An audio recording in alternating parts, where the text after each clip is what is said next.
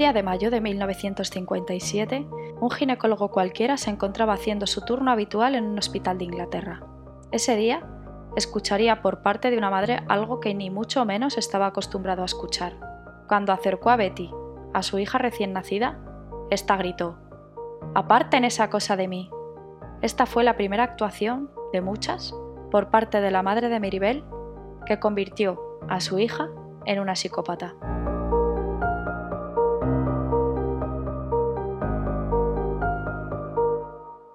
Bienvenidos un día más a Criminología en Serie. Mi nombre es Alejandra Lavín y hoy os voy a hablar de la niña asesina. Un caso cuanto menos interesante desde el punto de vista criminológico, ya que es el ejemplo perfecto de cómo es posible que se frague un asesino en serie, aunque ella no fuera considerada como tal, ya que su carrera criminal fue muy corta y no llegó a matar a tres personas, aunque no se puede decir que no lo intentase. Tenía tan solo 11 años cuando fue encarcelada por sus dos asesinatos. Si bien es cierto que los crímenes de Meribel, siendo tan solo una niña y tan joven además, no tienen justificación, en este caso, aunque ella fuera la que acabara con la vida de dos niños inocentes, no es el mayor monstruo ni la única responsable de los asesinatos que hoy nos ocupan. Y en este ratito que vais a pasar conmigo vais a entender por qué digo esto.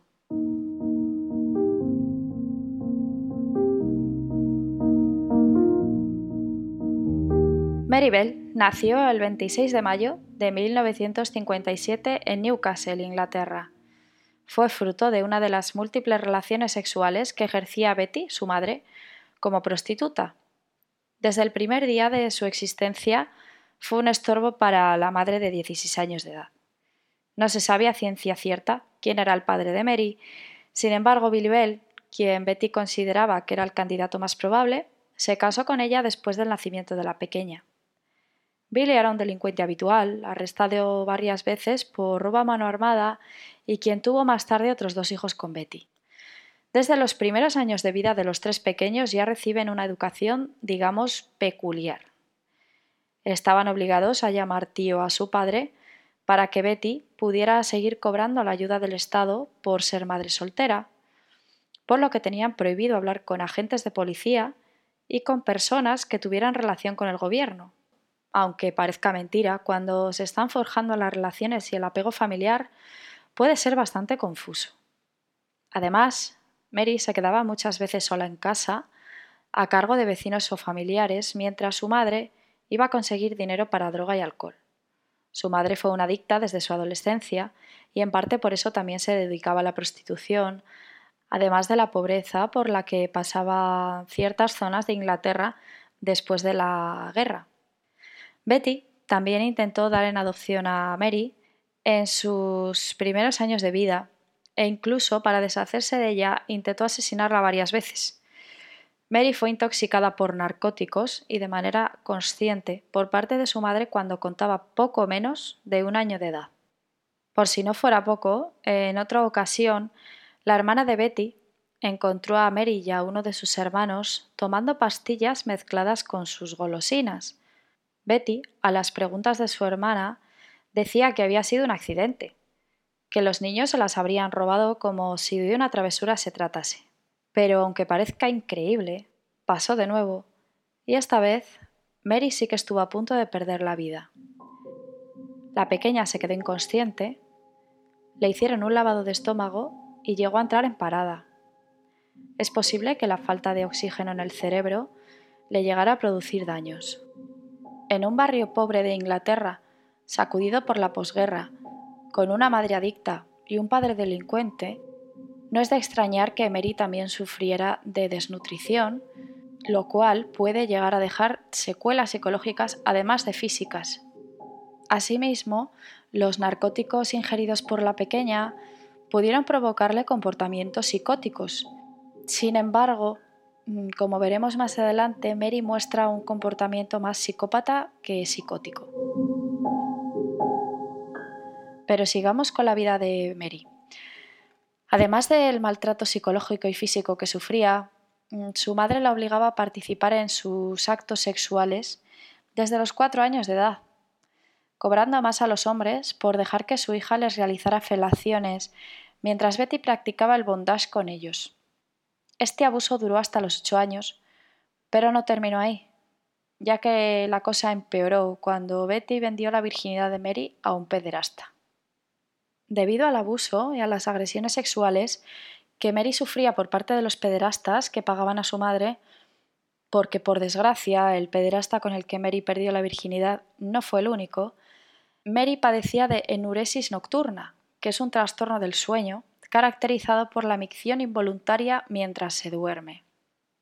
Es posible que este hecho se diera por el trauma psicológico, pero también es posible que el trauma físico por tener relaciones con hombres a tan temprana edad le provocaran una incontinencia. Su madre, no contenta con haber provocado este problema en la pequeña, cada vez que Mary mojaba la cama, sacaba el colchón a la calle para ridiculizar a la niña y mostrárselo a todo el mundo. Aquí vamos a hacer un parón en la vida de Mary para explicar este trastorno del sueño, ¿de acuerdo? La enuresis nocturna asociada al abuso se muestra como un retroceso en el comportamiento, es decir, cuando se ha abusado de niños menores de 6 años, por ejemplo, vuelven a chuparse el dedo, a llorar o a orinarse en la cama. Es como que volvieran a una fase anterior a su edad. Esta teoría del retroceso en el comportamiento está asociada a las etapas psicosexuales de Freud, ya que para el padre del psicoanálisis, la manera de comportarse de una persona vendrá determinada por el modo en el que haya afrontado su etapa psicosexual anterior. Pues bien, después de esta breve explicación, eh, vamos a volver con la vida de Mary. Comenzó desde bien pequeñita a mostrar comportamientos antisociales y tan solo se relacionaba con una niña dos años mayor que ella, Norma Bell, quien curiosamente, aunque compartiera apellido con la niña asesina, no tenía ninguna relación de parentesco con ella. Mary maltrataba a sus compañeros de escuela y respondía a las críticas de otros niños con violencia. Era muy agresiva física y verbalmente con, con otros chiquillos. Sus profesoras declararon que Mary tenía mucha curiosidad por saber qué pasaba cuando se estrangulaba a alguien. De esta malévola curiosidad vino su fascinación por la tortura animal. Mary disfrutaba haciendo daño a seres que ella consideraba inferiores. Hay un hecho en la vida de Mary en el que se ve claramente que no tiene empatía por otros seres. Una vez un compañero de escuela suyo fue atropellado delante de ella Debió ser una escena horrible, ya que el niño quedó prácticamente destrozado, pero según las declaraciones posteriores, Mary no mostró ninguna emoción ni exteriorizó ningún sentimiento. En este momento, la reacción de Mary se achacó al shock que sufrió. Sin embargo, ahora sabemos que la mente de Mary no era la mente de una niña normal, sino que ya se estaba creando una psicópata.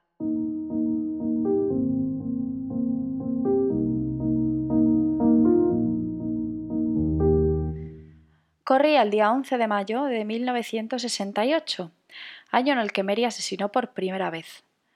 Pero por suerte, su primera intención de matar solo quedó en una tentativa. Mary empujó a su primo de tres años desde la orilla de un cobertizo. El niño quedó herido, pero no grave, y la tía y la madre de Mary solo abordaron el incidente con una buena bronca, ya que Mary había dicho que había sido un accidente. Al día siguiente de este suceso, Casi mata a una niña en una guardería. La intentó estrangular y llenarla la boca de arena, mientras Norma la sujetaba, pero la policía lo entendió como una pelea infantil y no avisaron a la familia de Mary, ni emprendieron ninguna acción más allá de una reprimenda. Una vez más, antes del primer asesinato, se vio a Norma y a Mary, acompañadas de un niño de tres años, que después apareció vagando solo y sangrando por la cabeza. Como vemos, Mary ya había atacado a varios menores y estaba claro que con estos sucesos la niña tenía toda la intención de hacer daño a alguien menor que ella. Por desgracia, finalmente lo conseguiría. Mary vivía en una de las zonas más pobres de Newcastle, muy afectada por la guerra y repleta de escombros y refugios antiaéreos abandonados. Esta zona era conocida como el Callejón de las Ratas. No existían parques ni zonas verdes donde los niños pudieran jugar sin peligro de que les pasase algo debido a la pobreza de la zona y al abandono que sufría el lugar, por lo que campaban a sus anchas entre escombros y basura. Esta zona era el foco perfecto para que ocurriese una tragedia a cualquiera de los niños, y finalmente así fue. El 25 de mayo de 1968, un grupo de niños avisó a las autoridades sobre lo que parecía ser el cuerpo sin vida de un niño pequeño en una casa en ruinas. Las autoridades locales, al personarse en el lugar, descubrieron que el cadáver pertenecía a Martin Brown, de cuatro años de edad. En un principio se pensó que fue un accidente, ya que el niño tenía al lado un bote de pastillas, por lo que los agentes dieron por hecho que las había ingerido, pero nada más lejos de la realidad. Mary mató a Martin Brown estrangulándole un día antes de cumplir 11 años de edad. En un primer momento, Mary empujó al niño desde una cornisa y el pequeño quedó malherido, rodeado de un charco de sangre. Cuando se acercó y vio que seguía vivo, rodeó el cuello de Martin con las manos y apretó hasta que el pequeño dejó de respirar. Después de este terrible incidente, los vecinos empezaron una protesta por la situación de la zona, alegando que lo de Martín se podría haber evitado si el barrio no se encontrase en una situación tan lamentable. Mary participó en la protesta, bien para no levantar sospechas, o bien porque, como veremos más tarde, disfrutaba de observar el sufrimiento ajeno, y además le gustaba retrotraerse al momento del crimen, ambos comportamientos comunes en una psicopatía. Al mismo tiempo, Mary comenzó a mostrar comportamientos extraños con la familia de Martin. Se presentó en casa de los padres del pequeño pidiendo verle. La madre le dijo que Martin estaba muerto, a lo que Mary respondió que lo sabía, pero que quería verlo en el ataúd. La madre obviamente quedaría horrorizada y lo único que pudo hacer fue cerrar la puerta en las narices de Mary. Aunque en principio Mary fuera la única responsable del asesinato de Martin, junto a su amiga Norma Bell, de entonces 13 años de edad, entraron en una guardería y cometieron actos de vandalismo, dejando notas donde se responsabilizaban por el asesinato y amenazaban con volver a matar. La policía no hizo caso a este hecho, alegando que era una broma de mal gusto. La tarde del 31 de julio, la familia de Brian Howe, un pequeño de tres años, denunció su desaparición muchísimas personas de la zona se unieron a la búsqueda. Explorando el lugar, Pat, la hermana mayor de Brian, se encontró a Mary y a Norma, quienes señalaron una zona de escombros diciendo que ahí estaría el pequeño jugando. Pat hizo caso omiso a lo que le habían dicho las niñas, ya que su hermanito nunca se alejaría tanto y lo vio como imposible, sin embargo, ahí es donde más tarde aparecería el cuerpo del pequeño sin vida. En este caso, Mary, acompañada de Norma, estranguló a Brian y mutilaron el cadáver post-mortem. Escribieron con un objeto cortante una N en el estómago del niño, pero más tarde formaron una M. Esto se sabe porque las líneas de la letra estaban hechas por diferentes manos. Pudiera ser que la N la escribiera Norma y Mary, en su placer por atribuirse el crimen, terminara de formar una M. También cortaron con unas tijeras cabellos del pequeño, los cuales dejaron allí, y sus genitales, dejando su pene prácticamente separado del cuerpo. Los cortes se demostró que eran muy superficiales, por lo que se empezó a sospechar de la autoría de un menor de edad. La mutilación del pene de Brian da muestra del odio que Mary tenía hacia el sexo masculino, dadas las múltiples relaciones sexuales a las que estuvo expuesta en forma de abuso y agresión. Por otra parte, la letra grabada en el cuerpo del niño, en mi opinión, es una manera de humillarle y de demostrar la superioridad y la dominación sobre éste. Una vez murió Brian Howe, la policía relacionó los crímenes. Podemos comprobar una evolución entre el primer crimen y el segundo. Mary disfrutaría del primer asesinato, Pero no fue suficiente para ella la humillación ejercida hacia Martin. Tuvo que mutilar, además de matar a Brian, para sentirse aún más satisfecha con su crimen. Cabe preguntarse por qué Mary repudiaba a los hombres y no odiara a las mujeres, ya que su madre fue la responsable de la horrible infancia de la niña. Es posible que Mary quisiera a su madre e incluso que la tuviera terror, por lo que para ella la manera de desahogar su frustración no era una imagen que representara a su madre. De hecho, Mary nunca perdió la relación con ella. Después del horrible asesinato de Brian, las niñas comenzaron a comportarse de manera extraña, por lo que enseguida se comenzó a sospechar de ellas. Iban a casa de Brian y preguntaban a sus familiares si extrañaban al niño y si les dolía que hubiera muerto. Esto lo hacían con tono de burla y entre miradas cómplices entre ellas. Mary, no contenta con eso, también se jactó en la escuela de haber estrangulado a un niño. La familia de Brian avisó a las autoridades de que dos niñas del barrio les habían estado acosando con preguntas incómodas y la policía procedió a interrogarlas, ya que era obvio que ocultaban algo.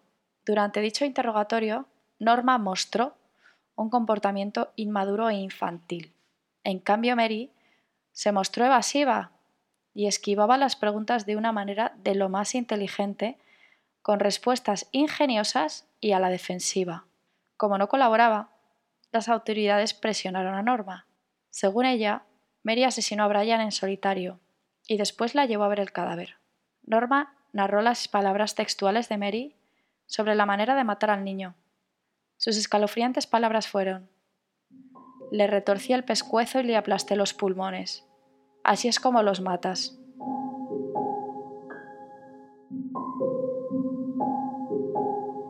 También hizo hincapié en que los labios del pequeño estaban morados una vez muerto, y que Mary dijo haberlo disfrutado.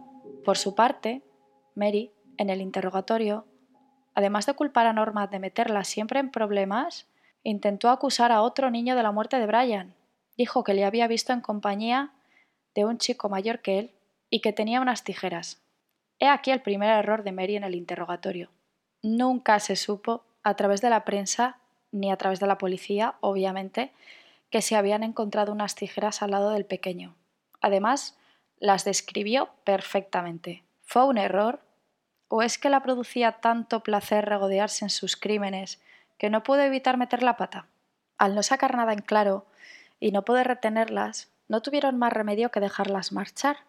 Pero la libertad se acabó para las niñas cuando durante el velatorio de Brian un agente vio a Mary parada delante de la casa familiar con cara de fascinación, riéndose y frotándose las manos mientras la familia velaba al pequeño.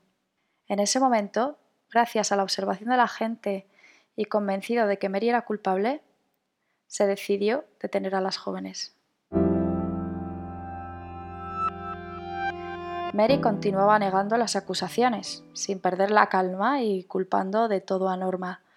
De hecho, firmó una confesión a la que no le faltaba detalle, en la que explicaba que era su amiga la que maltrataba animales, la que planeó los crímenes y les llevó a cabo, y la que la llevó a ver a los niños una vez muertos. Es decir, firmó una declaración con una historia contraria a la realidad, en la que Norma era la asesina y ella la niña observadora e inocente. Dadas las declaraciones y que era obvio que las menores tenían algo que ver en los crímenes y mucho que ocultar, finalmente fueron detenidas. Además, se encontraron fibras del vestido de Mary en los zapatos de Brian. Esta evidencia, sumada a la descripción de las tijeras dada por Mary, y el hecho de que un profesor encontrase entre los trabajos de la niña un dibujo representando a la perfección la escena del primer crimen, dibujo que obviamente entregó a las autoridades, fueron definitivas para encerrar a las menores. Una vez en la comisaría de Newcastle, se pasaron la noche discutiendo, culpándose la una a la otra, como venían haciendo desde su primer interrogatorio. La psiquiatra infantil que evaluó a las niñas describió a Maribel como con una inteligencia superior a la media, fría y manipuladora, manejando las situaciones y entrevistas con una agudeza impropia de su edad. En cambio, Norma se mostraba inmadura, con bajo intelecto, nerviosa, fácilmente manipulable y muy quebradiza. El 5 de diciembre de 1968 comenzó la vista. Mary no mostró remordimiento alguno, empatía o lágrimas, ni le afectó cuando dictaron sentencia y tuvo que ser encerrada. Durante el juicio seguía acusando a Norma y respondía, como ya hemos dicho, con una astucia fuera de lo común para su edad. Por otro lado, Norma, aunque estuviera presente en los crímenes, al menos en uno de ellos, decía ser inocente y culpó a Mary. No dejaba de llorar y decía estar arrepentida. El 17 de diciembre de 1968, Norma fue puesta en libertad, ya que se consideró que Mary, a pesar de ser dos años menor que su amiga, era la dominante y la figura manipuladora y controladora en las fechorías de las dos jóvenes. Fue declarada inocente por el cargo de homicidio involuntario y condenada a tres años de libertad condicional por allanamiento de morada y vandalismo. Mary fue condenada por asesinato en segundo grado y absuelta de asesinato en primer grado debido a su falta de responsabilidad a causa de su corta edad. Fue condenada a At Her Majesty's Pleasure, lo cual significa literalmente hasta que Su Majestad decida y que viene a ser una sentencia indeterminada hasta su rehabilitación. Las dificultades en el caso de Bell no finalizaron aquí, ya que ¿dónde debía ser encerrada la joven? Durante el primer año fue encerrada en un hogar de prisión preventiva. Después fue destinada al hogar de detención juvenil Red Bank en Lancashire. En 1972, la madre de Mary, adicta todavía al alcohol y a las drogas, hizo una entrevista con intención de seguir lucrándose a costa de su hija, ya que en ese mismo año varios periodistas aseguraron ver fotos de Mary en ropa interior y en poses explícitas mientras se encontraba en prisión. Esas fotos se las había sacado su madre y las había vendido a la prensa. Asimismo, pedía a Mary que escribiera sus pensamientos y reflexiones dentro de la cárcel para hacer lo mismo que con las fotos, para venderlo. La actitud después de cada visita de su madre era agresiva con los demás internos, por lo que un psiquiatra aseguró que estas visitas eran contraproducentes. Sin embargo, nada se podía hacer, ya que su madre tenía todo el derecho de visitar a su hija. En 1979, ya en una prisión de menor seguridad debido a su favorable evolución, se fugó con dos compañeros durante un par de días, pero terminaron encontrándola. Se dice que durante ese corto periodo tuvo relaciones con ellos, pero una vez más se aprovecharon de ella y vendieron la historia a la prensa. Bell salió en libertad el 14 de mayo de 1980, con 23 años de edad. Se le otorgó un nuevo nombre y el anonimato para poder empezar una nueva vida. Pasó 12 años encerrada. Posteriormente tuvo varios empleos en un restaurante, en una universidad, en una escuela para niños. Sin embargo, cuando se descubría su verdadera identidad, se tenía que marchar de donde estuviera debido a las amenazas de la gente y al acoso de la prensa. En 1984 tuvo una hija. Se dijo de ella que era una madre cariñosa y atenta, y cuando se puso en duda su capacidad para educar a una menor, ella dijo que si había algún mal en ella cuando era una niña ya no estaba. Su hija no sabía del pasado de Meribel hasta que una vez más se volvió a descubrir su identidad y tuvieron que marcharse de donde estaban. Harta de que se descubriese su identidad en el año 2003, consiguió permiso para que su anonimato fuera de por vida ganando una batalla legal en la Corte Suprema. El 21 de mayo de ese mismo año se dictó la Orden Meribel, la cual se compromete a guardar la identidad de menores de edad que hayan estado involucrados en procedimientos legales. Lo último que se sabe de Mary es que su madre murió y que en el año 2009 fue abuela.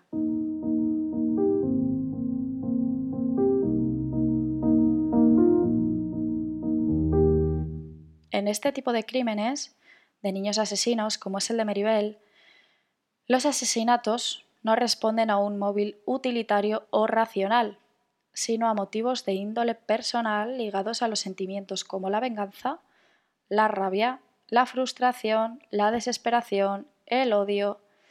Es el mismo motivo por el que normalmente los asesinos en serie torturan animales en las primeras fases de su comportamiento antisocial. Al hilo de esto, en más de dos tercios de los casos, los niños asesinos matan a niños menores que ellos. En esas edades un niño todavía no tiene desarrolladas las capacidades cognitivas asociadas a las consecuencias y al coste-beneficio de los actos.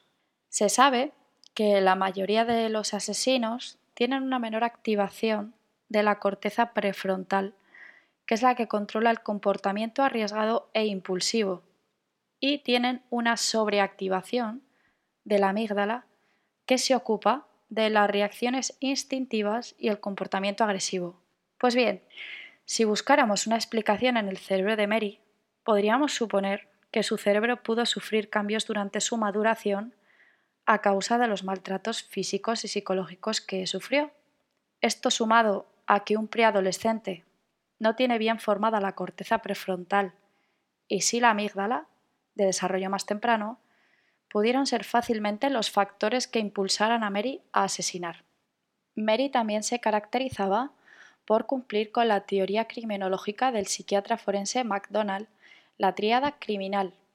Torturaba animales, padecía de enuresis y experimentó la piromanía, ya que una vez intentó incendiar su casa.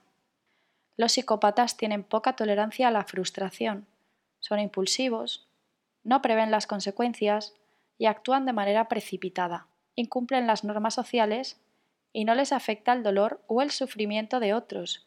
De hecho, a veces lo disfrutan, como es el caso de Mary, regodeándose con la familia de Brian. La dureza emocional de los niños que han sido maltratados y tienen tendencias psicópatas se debe a que inhiben el miedo como una defensa psicológica, a lo que también va asociado que si no tienen miedo el castigo no sirve. Son agresivos y manipuladores, con el único fin de conseguir lo que les interesa. En este caso, Mary, a la que manipuló fue a Norma, posiblemente disfrutando de que otra persona hiciera y deshiciera a su antojo. También tienen problemas en diferentes ámbitos, como en la escuela o en la familia. Recordemos que intentó matar a su primo antes de su primer asesinato. El trastorno de personalidad antisocial es precoz. Se manifiesta en la adolescencia o incluso antes, como es el caso de la niña asesina. En su caso tuvo problemas de adaptación en la vida, lo que hace posible que se desarrolle una psicopatía. Esto, como dijimos en el episodio de Jeffrey Dahmer, no es así siempre, ¿no? Hay personas que tienen problemas de maltrato y abuso siendo niños y no acaban desarrollando este tipo de trastorno. Manifiestan conductas que provocan sufrimiento. En el caso de Mary, tuvo que exteriorizar el dolor y angustia que sentía, haciendo que los demás también lo sintieran. De hecho, una de sus más escalofriantes declaraciones fue la siguiente. Me gusta herir a los seres vivos, animales y personas que son mucho más débiles que yo, que no se pueden defender. Mary creció en un ambiente en el que los elementos de control no funcionaron de manera normal y tuvo un incorrecto desarrollo moral. Creció viendo que lo malo era aceptable. Si bien es cierto que la única responsable de sus actos es Bell, ¿qué hubiese pasado si su madre hubiera llevado una vida sana junto a ella, no hubiese intentado asesinarla varias veces y no la hubiese prostituido? Cuando vemos este tipo de casos, nos llevamos las manos a la cabeza sin embargo, Mary no nació siendo así. Su entorno familiar, uno de los factores de riesgo más importantes asociados a la delincuencia, fueron los que formaron a una psicópata. En este caso, desde luego, no tengo ninguna duda. Mary Bell no nació siendo una asesina, se hizo una asesina.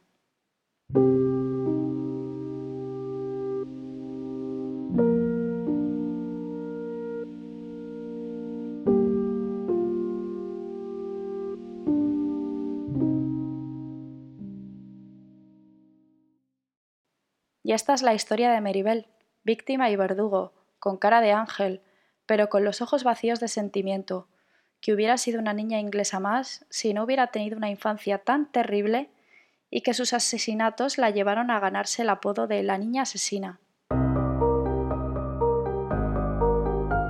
Muchas gracias por escuchar este tercer episodio de Criminología en serie. Espero que os haya gustado, que hayáis aprendido un poquito más y espero también vuestros comentarios sobre el podcast en Twitter en arroba serie. A lo largo de la semana subiré curiosidades y fotografías sobre el caso de Bell, la niña asesina. Mi nombre es Alejandra Lavín, esto es Criminología en serie y os espero la semana que viene.